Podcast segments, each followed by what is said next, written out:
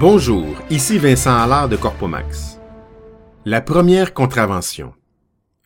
1999. Ça y est, le grand départ vers les USA. Tout est entassé dans un camion U-Haul. Et mon automobile est accroché en arrière. C'est sans doute ce qu'on appelle un train routier. Je quitte donc la région de Montréal en direction du Delaware. Normalement, en automobile, à 118 km heure dans les zones de 65 000 à l'heure, vous aussi faites la conversion, le trajet prend environ 8 heures. Si on mange une ou deux bouchées, allongeons le trajet d'une heure. Avec mon train routier, ajoutons trois heures. Et ça, en ne cassant pas dans l'ignition l'unique clé fournie par U-Haul lors d'un arrêt dans une aire de restauration en plein bois un samedi soir vers 20 heures comme cela m'est arrivé. Alors que je traverse une région située au nord de la ville de New York, une voiture de police me suit avec ses gyrophares allumés. Je la laisse passer pour m'apercevoir que c'est à moi qu'on veut parler. Je me dis, ils sont donc aimables, ces Américains. Me souhaiter la bienvenue à moi, un tout nouvel immigrant?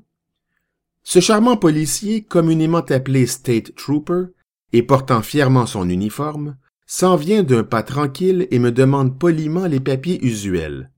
Je me dis, il veut sans doute connaître le nom de celui qu'il va féliciter au nom du gouvernement américain. Pas tout à fait. Le policier m'informe plutôt que j'ai circulé dans la voie de gauche, interdite au camion. Malgré mes explications, il me remet une contravention.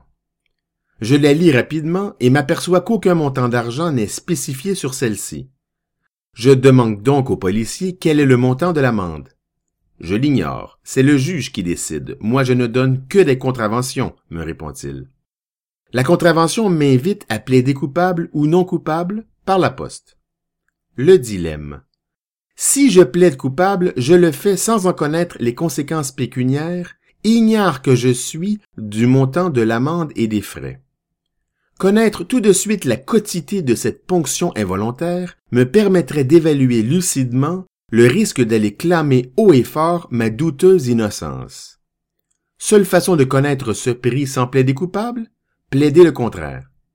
Si je plaide non coupable, je devrais assister au procès qui aura lieu à 9 heures le matin, à 350 km de ma nouvelle résidence. Welcome to the USA, Mr. Allard. Ici Vincent Allard de Corpomax. Merci et à bientôt.